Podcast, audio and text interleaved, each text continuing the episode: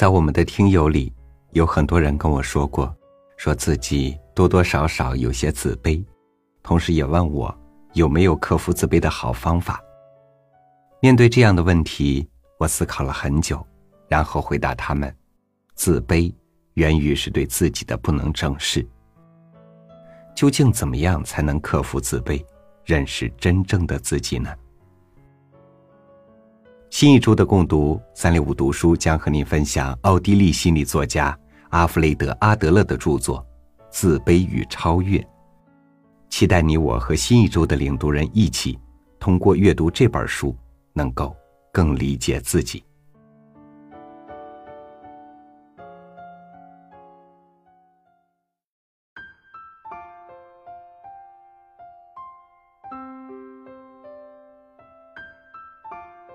人性或多或少都有一些弱点。有的人胆怯，有的人傲慢。而有一种心理，我们每一个都必定感受或者体会到过，它隐藏在每个人的性格之中，特定的时候便跳出来干扰我们的生活。这就是自卑。在《自卑与超越》这本书中，作者说。我们生活在与他人的联系之中，假如因自卑而将自己孤立，我们必将自取灭亡。我们必须超越自卑。是的，要超越自卑。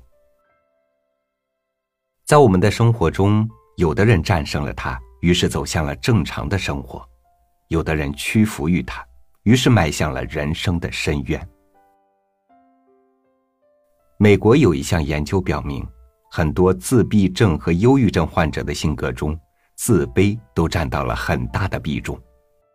也就是说，自卑心理越来越成为人们走向自我封闭的主要因素。那些自我认知觉得非常自卑的人，由于一些生理或者心理上的缺陷，慢慢变得自我封闭和排斥他人。他们只生活在自己的世界里。而且十分满足于这个现状，他们拒绝与别人合作，因为他们害怕这样做。下面让我们来看看这几个问题吧：你是否曾有过因为身高不高而故意与别人走路时昂首挺胸呢？你是否在别人指出你的错误的时候而故意找各种理由来掩盖呢？你是否在观众面前演讲时，因为不自信而故意提高声调或者夸张手势呢？如果有的话，恭喜你，已经找到了自己有一点自卑的证据。这种自卑正是因为我们某些地方的不足而刻意的去掩盖这些弱点。我们想要去超越自卑，可是我们怎么也不会知道。往往在我们刻意掩盖的时候，就已经把自己的这种自卑感和想要超越的迫切感展现给了别人。但是，我们要知道，自卑感本身不是可耻的，人类本身就自带着这个属性。我们在安全上的自卑，使我们建造了房子，穿上了衣服，制作了各种各样的武器。这难道不是自卑的体现吗？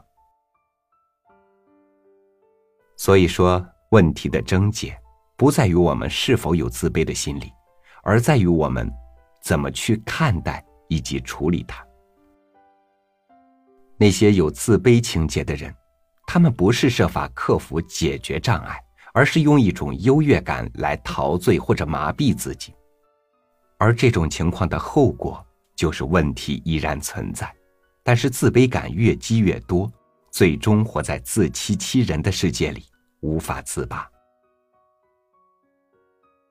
这种就像一个很胖的人，他觉得自己很胖，十分自卑，但是他不是去减肥使自己瘦下来，反而是找一些比自己更胖的人，让自己在自己眼中显得更加瘦一些。于是他一直用这种方式来麻痹自己。但他的自卑感原封不动，并没有得到解决。如果你有耐心，已经读到了这里的话，我相信你已经对自卑这种心理有了一个更加深刻的认识和了解。那么你一定会喜欢奥地利作家阿尔弗雷德·阿德勒的《自卑与超越》。或许你内心也充满了疑虑：我自己是否十分自卑呢？我该怎么去避免过度自卑呢？如果我觉得自己很自卑，那么我该怎么去克服和超越呢？带着大家的这些问题，我将带领大家一起来品读阿德勒的《自卑与超越》一书。首先，单从书名上来看，本书是讲关于自卑心理研究方面的一些问题，以及如何克服和超越自卑心理的一些方法。显然，这是一部关于心理学的著作。其次，作者阿德勒和弗洛伊德同属于精神心理学界大师级的重要人物。他开创了个体心理学研究的领域，阐述了许多关于个体心理学的重要理论。相信大家通过阿德勒通俗易懂的文字，不仅能学到一些关于心理学领域的基本知识，而且对于自卑这种特殊的心理有更加深刻具体的把握。如果你想知道自己是否过度自卑，如果你想知道如何超越自卑，阿德勒将告诉你，自卑感不是变态的象征，而是个人在追求优越地位时的一种正常的发展过程。想了解更多的精彩内容，就一起跟随着我们的领读人阅读试试看吧。在本次共读过程中，你将读到以下内容：第一天。生活的意义在哪儿？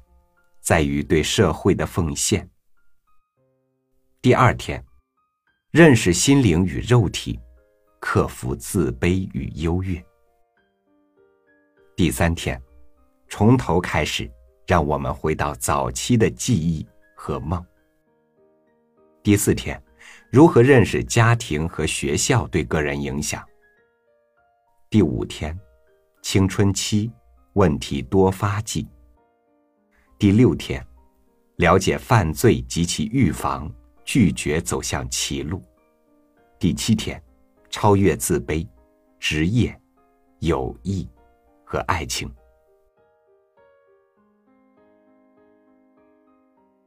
认识到自己的自卑，并且能够知晓其正常性，通过克服自卑本身存在的一些障碍来超越自卑。而不是通过掩盖或者自欺欺人的方式去隐藏自卑，或许这正是阿德勒自卑与超越要教给我们的道理。只要你对自己的自卑有所认识，并且能够掌控自己的自卑，通过超越的方式克服自卑，从而走向成功，这正是我们将要从这本书中得到的最大的收获。你是否已经做好了解自卑的准备了呢？新的一周，就让我们一起共读阿德勒的这本《自卑与超越》，在这位伟大的心理学家的引导下，一步一步的超越自卑。我是超宇，明天见。风声在时候，月色已睡着，朝着细雪微笑。城市都悄悄，灯火在燃烧，流言蜚语依旧在云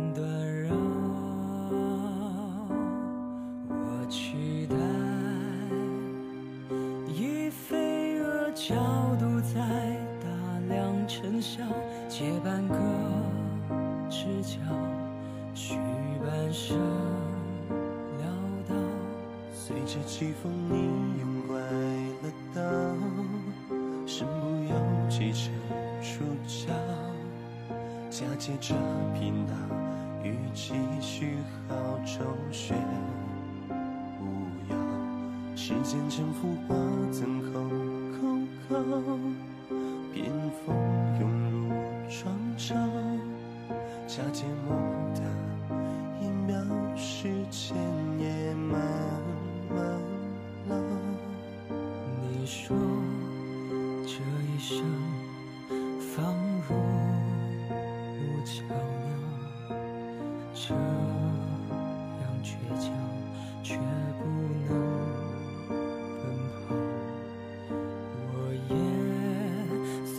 随口附和念，烟圈散了，谈及未来，怯懦者却那么多。